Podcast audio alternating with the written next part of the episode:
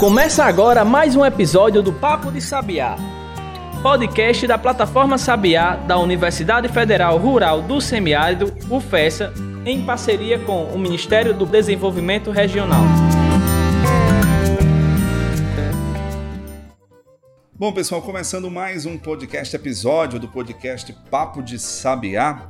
Hoje no nosso 14 episódio, pois é, já estamos quase debutando já, já estamos chegando aí quase no 15 episódio, né? E a gente sempre lembra, sempre reforça a necessidade aí de vocês acessarem os nossos conteúdos. Acesse lá plataformasabiar.com. Acesse também o blog, viu, Jean? blog.plataformasabiar.com, que inclusive passou por atualização essa semana, tá certo? Tá um, uma apresentação melhor, mais rápido, mais dinâmico. Então acesse lá blog.plataformasabiar.com. Olá, Jean, tudo bem? Olá, damos acessem aí nossos conteúdos, já tem muita coisa boa, chegando aí ao 14 podcast, mas já tem um monte de artigo no blog, tem as publicações também no Instagram. Segue a, a plataforma Sabiá e veja as nossas novidades. Bom, gente, vamos nessa. Hoje a gente vai falar sobre conservação de animais silvestres, né? Essa pauta do, do do, do, de meio ambiente, né? Está, está sempre bem presente. A gente está acompanhando aí a questão do, do, do, da necessidade da preservação, de conservar, inclusive conservando animais silvestres, né? A gente já tem estudos mostrando isso, que tem essa questão da probabilidade também de reduzir a, a, a, a possibilidade, vamos dizer assim, da gente ter pandemias, outras pandemias no futuro. Mas para falar sobre isso, eu não sou a pessoa mais indicada, tá, gente? Tá, gente? A gente está recebendo hoje no nosso episódio o professor Alexandre Rodrigues, professor da UFES, que tem uma enfim, um, um know-how muito grande nessa área né, de, de, conservação de animais silvestres. Então, professor, seja bem-vindo aqui ao nosso episódio. Tudo bem com o senhor? Olá, gente, bom dia. É, tudo bem, é um prazer muito grande estar aqui hoje com vocês para falar sobre essa temática que é tão presente hoje na nossa realidade e ter esse momento aqui para a gente difundir um pouco a conscientização a respeito da necessidade de conservação desses animais selvagens. Pois é, vamos primeiramente identificar o que seria um animal selvagem de um animal doméstico, né, Alexandre? Eu acho que muita gente, talvez muita gente já saiba, mas é sempre bom a gente reforçar. É sempre bom, Adas, que assim, a gente tem um público muito diverso que escuta o nosso podcast, né, que escuta o nosso programa, e tem várias pessoas, tem gente que é da área de veterinária, da área de, das agrárias, tem gente de todas as áreas, e como o Adam sempre gosta de dizer, do mundo inteiro. Exatamente, a gente é bem diverso. Alexandre, qual a diferença? Bom, na verdade, o animal doméstico é aquele que passou é, durante muitas gerações ele passou por um processo de domesticação e ele vem sendo utilizado próximo à sociedade já é, oferecendo algum tipo de produto, seja ele um, um, bem material como carne, é, couro, pele ou ainda um serviço como aquilo que os cavalos nos prestam, os cães na companhia. Já o animal selvagem é aquele animal que vive num habitat fora da sociedade humana e que eventualmente ele é retirado desse seu habitat e é trazido para dentro de um zoológico. E a gente pode até incluir também é, aqueles animais que são exóticos e que passam por determinados processos são trazidos para dentro da sociedade criados como animais domésticos, mas não são domésticos porque em qualquer momento que eles retornem à natureza, eles vão retornar ao seu habitat é, com todos os seus comportamentos naturais. Eles não vão estranhar, né? De repente, voltando à natureza, eles vão se sentir mais. Vão se sentir à vontade. À vontade, isso. né? Nesse sentido. Bom, só para exemplificar, animais domésticos é aquele que você tem em casa, é o cachorro, o gato, né? O cavalo, como o professor já falou aqui. É animais que, enfim, no, nos possibilitam, né? É, enfim, esses benefícios, vamos dizer que assim. Que se aproximaram da humanidade, como o Alexandre falou, né? Que foram domesticados, ou seja, foram trazidos para próximo do, do homem para trazer algum benefício para esse ser humano. Né? E Alexandre me diz uma coisa: por que, que a gente precisa falar de conservação de animais silvestres? Por que, que é importante? É, existe, é, quando eu falo de conservação, eu falo apenas de animais que estão em risco de extinção? Ou é importante eu estudar também outras áreas, que, outros animais silvestres que ainda não estão nesse risco? Na verdade, Jean, é, esses dias saiu um relatório da ONU dizendo que a gente está vivendo a sexta onda de extinção. E dentro dessa sexta onda de extinção, ao redor do mundo, a gente tem em torno de um milhão de espécies sendo ameaçadas. E o que, que acontece? Dentro de um ecossistema, a gente vai ter vários níveis de, de, de espécies em, ameaça, em ameaças, em níveis diferentes de ameaça. Então a gente vai ter aquele animal que está criticamente ameaçado e vai ter aquele animal que está só vulnerável também. Por que, que é importante a gente conservar na, em todas as categorias, porque a, a, o, ecossistema ele é interligado. A gente tem uma cadeia, uma cadeia alimentar dentro daquele, da, daquele sistema e caso alguma dessas espécies desapareça, a gente vai ter um desequilíbrio. E quando, esse tem o, quando se tem um desequilíbrio, todo o sistema é afetado. Inclusive, muitas vezes nós humanos nos colocamos fora desses ecossistemas, mas nós também fazemos parte do ecossistema. Um exemplo bem, bem marcante disso tudo aqui a gente está vivendo hoje, que é uma das grandes hipóteses para a ocorrência dessa atual pandemia, seria justamente é, a, a, retirada do pangolim da, do, do, meio do seu habitat natural. E aí, quando ele foi retirado do habitat natural e foi consumido pelo homem, trouxe uma série de micro-organismos e dentre os quais acredita-se, né, hipoteticamente, que o coronavírus tenha sido um deles e aí tenha se espalhado da maneira como se espalhou. Então, é, a conservar o habitat, conservar o animal, a gente está conservando a nossa própria sociedade. E a nossa saúde também, né? O importante é isso. Alexandre, a gente tem aí o, o, vários exemplos né, da, da necessidade de, de, de conservação. É, muitas vezes nós acompanhamos por meio de imprensa, por meio de pesquisadores, de, de organismos nacionais e internacionais a necessidade de ter essa conservação por esses motivos e também para manter essa, esse equilíbrio ambiental. Né? Em termos nacionais ou então regionais, é, como é que está essa realidade hoje? A, a, a, realidade da conservação, no caso, em nível de Brasil e em nível de Nordeste? Bom, de um modo geral, a gente tem é, muitas iniciativas bem particulares voltadas para esse propósito. Aqui no Brasil nós temos ainda uma carência muito grande de políticas públicas para a conservação de biodiversidade e isso é muito paradoxal, porque o Brasil é praticamente o país mais rico em biodiversidade de todo o planeta. E então como pode o país mais rico carecer desse tipo de, de, de, de política pública? Então falta apoio ainda governamental, existem obviamente algumas iniciativas, mas falta uma maior abrangência disso tudo. A gente tem é, trabalhos individualizados dentro de algumas universidades universidades com alguns pesquisadores que são voltados para essa temática, seja como eu, né, que trabalho com a conservação é, de germoplasma, mas existem também pesquisadores que trabalham diretamente com a conservação do animal no, no, seu próprio habitat.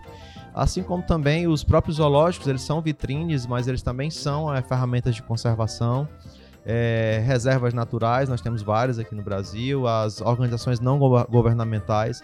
Então, assim, a, existem sim as iniciativas, mas frente o tamanho da biodiversidade brasileira ainda é muito pequena. E em termos de Nordeste, a gente tem uma problemática ainda maior, porque aqui no Nordeste nós vivemos dentro de um bioma chamado Caatinga.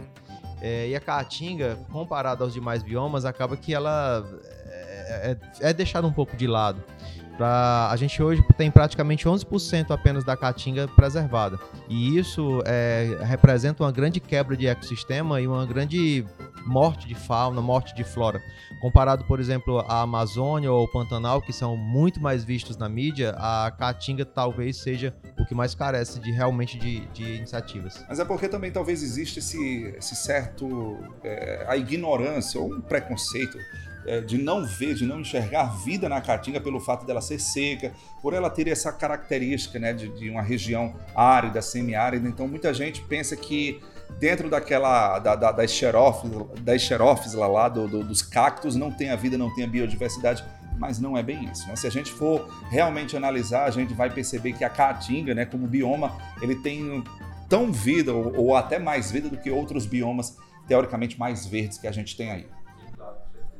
Isso acaba sendo também, Adas, um pouco cultural, né? Quando a gente fala em animais silvestres no Brasil, a primeira imagem que vem na cabeça da maioria das pessoas é uma onça pitada, o mico-leão dourado, né? Espécies que não são comuns ou não são da caatinga. Então a gente precisa desmistificar um pouco isso. E eu vou até mais, Jean, porque assim, é, quando a gente foi educado na, na escola, no ensino fundamental, a criança ela é, é, educada mostrando o que que um animal silvestre, né, um animal selvagem, seria o que aqueles que estão lá na África, o elefante, o leão, e muitas vezes não traz para nossa realidade local, né?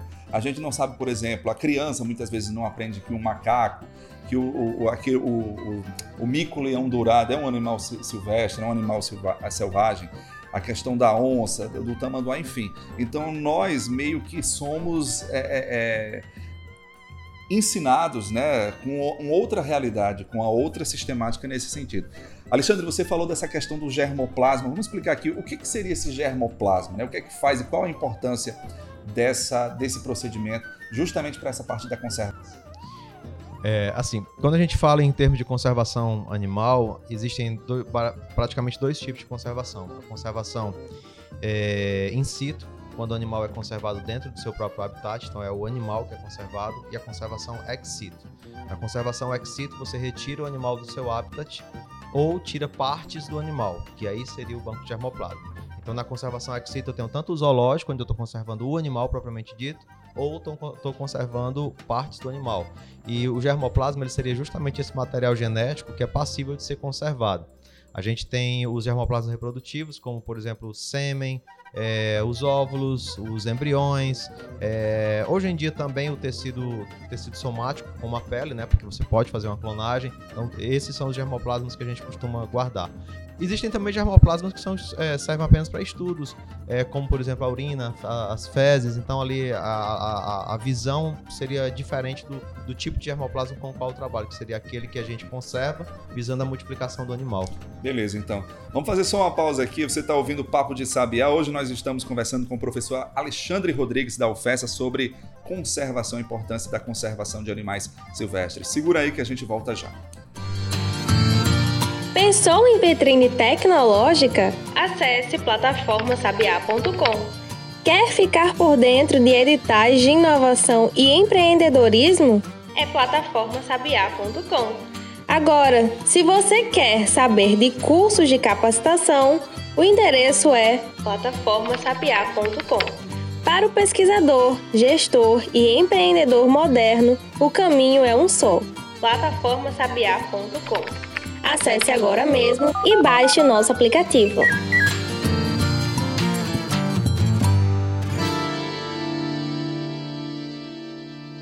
Então, voltando aqui o nosso papo de sabiá com o professor Alexandre Rodrigues. Alexandre, você falou uma coisa interessante aí, que é a conservação de tecido somático para clonagem. Até onde a gente já chegou hoje? Como é que está a ciência, o status atual? A gente já tem clonagem de animais silvestres, aí falando para a população em geral.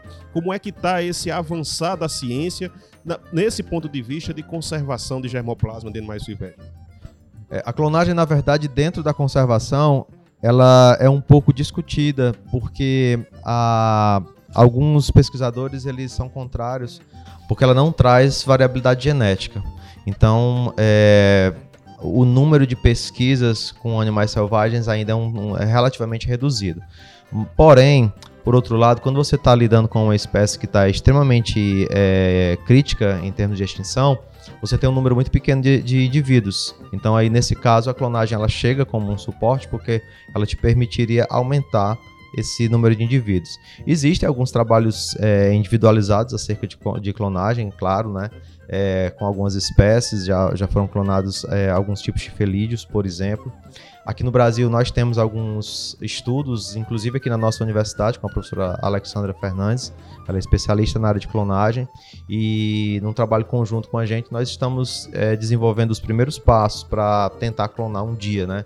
O cateto e a onça pintada e a cutia.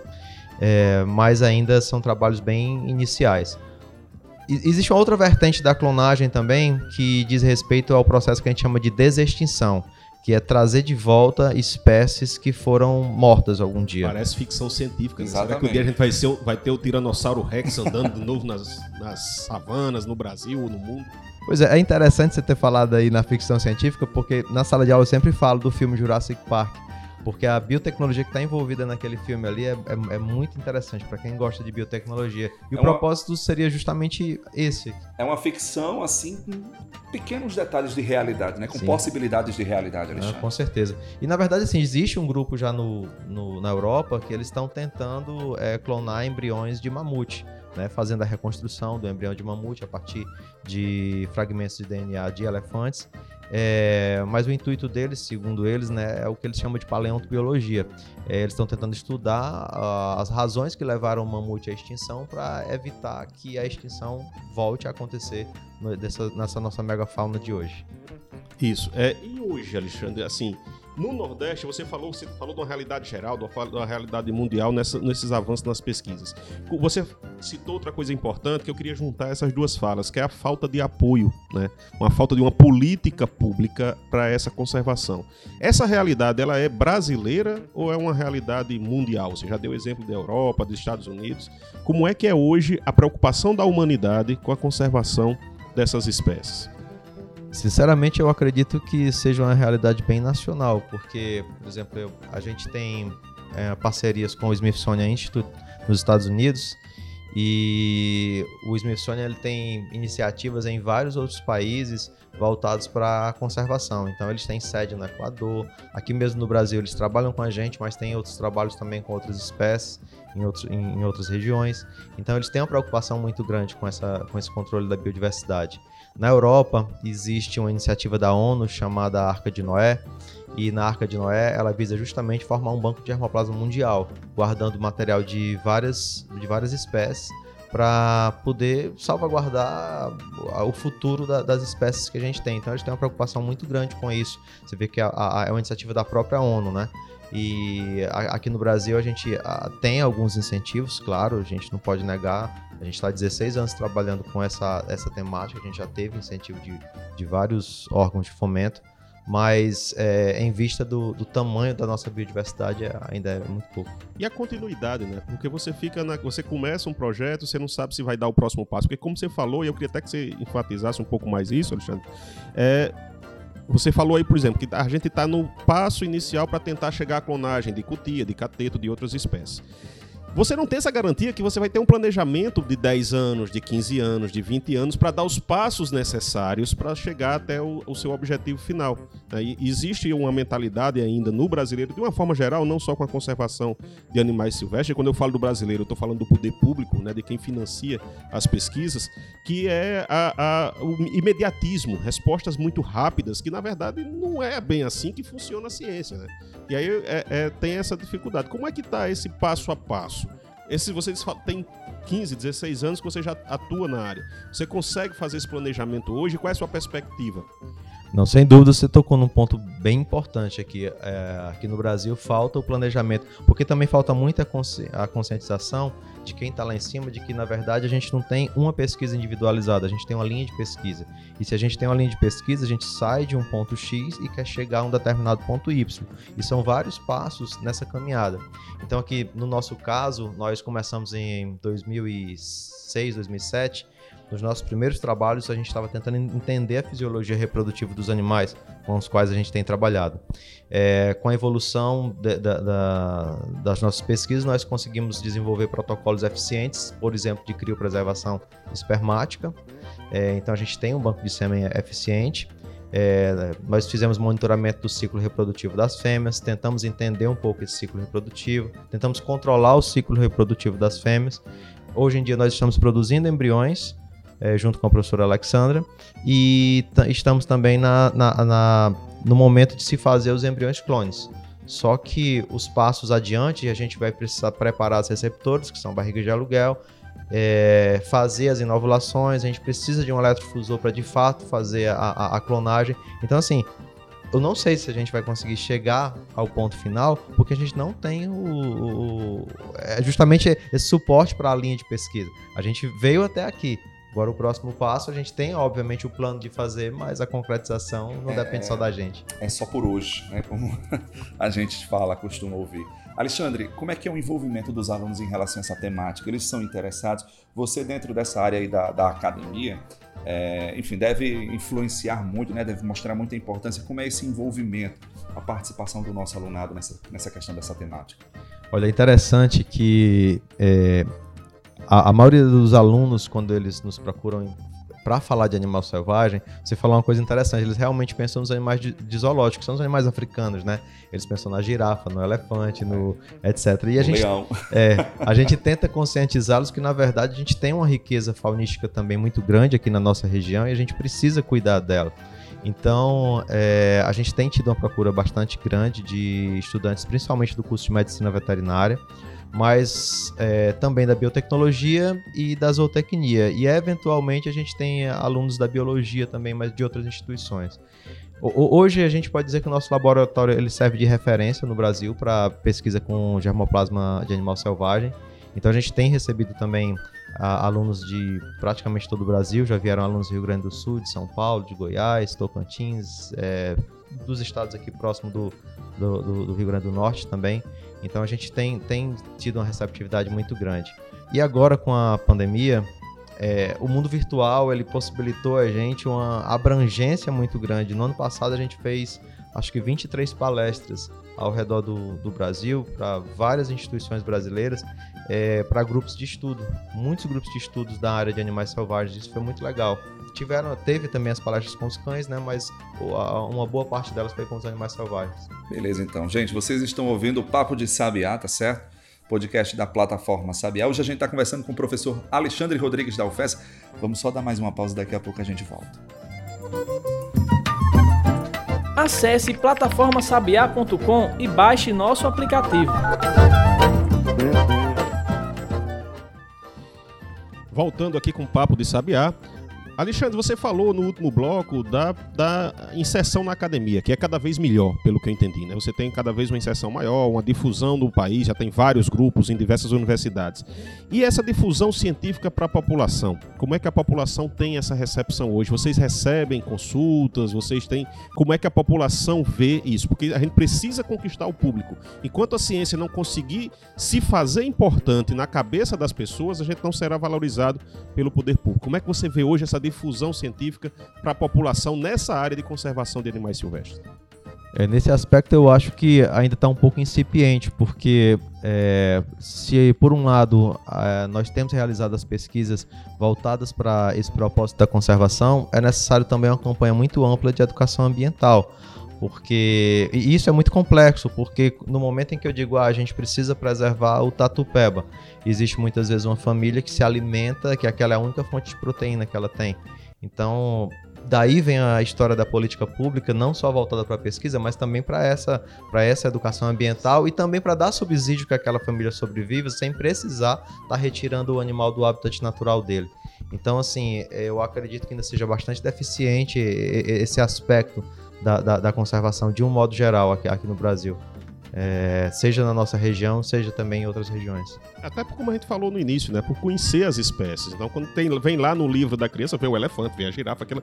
Voltando a esse assunto, a gente precisa colocar mais lá o cateto, precisa colocar lá mais a ema, os as nossos, nossos animais domésticos.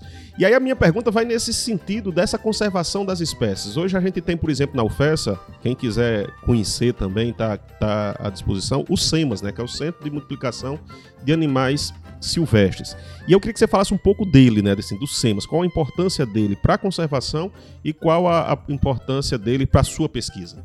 É, o SEMAS ele é uma grande joia que nós temos aqui na universidade, porque na verdade ele funciona como um centro de pesquisas. Nós temos hoje dentro dele em torno de 80 a 100 catetos, que são porcos selvagens. Nós temos em torno de 100 a 150 roedores, é, sendo cutias e preás. Temos também uma grande população de emas, em torno de 60 emas. É, e é interessante porque ele dá subsídio para o ensino aqui dentro da universidade, voltado tanto para o estudo de, de, determinados comportamentos desses animais em cativeiros, estudos da adaptação desses animais e também subsídio para a gente desenvolver as tecnologias é, de conservação, de germoplasma que, ao serem desenvolvidas nesses animais, podem ser extrapoladas para outros animais bem próximos a eles, parentes daqueles animais. Então, é, eu acho que o SEMAS ele precisaria ser melhor cuidado, a gente precisa de melhores instalações, a gente precisa de um melhor manejo dentro dele, ele precisa ser melhor difundido de modo a fomentar a educação, então a interação talvez com os colégios, com a gente às vezes recebe é, estudantes de outras instituições, vem estudantes do Ceará, vem estudantes da Paraíba fazer visita aos SEMAS, mas muitas vezes a gente não recebe estudantes de Mossoró. Por, às vezes por falta de conhecimento mesmo. Então eu acho que é, essa, ele pode cumprir uma função bem além do que o que ele já cumpre. Essa função da educação ambiental que você falou, né? Começar esse trabalho com as crianças, mas também com o ensino, com as academias.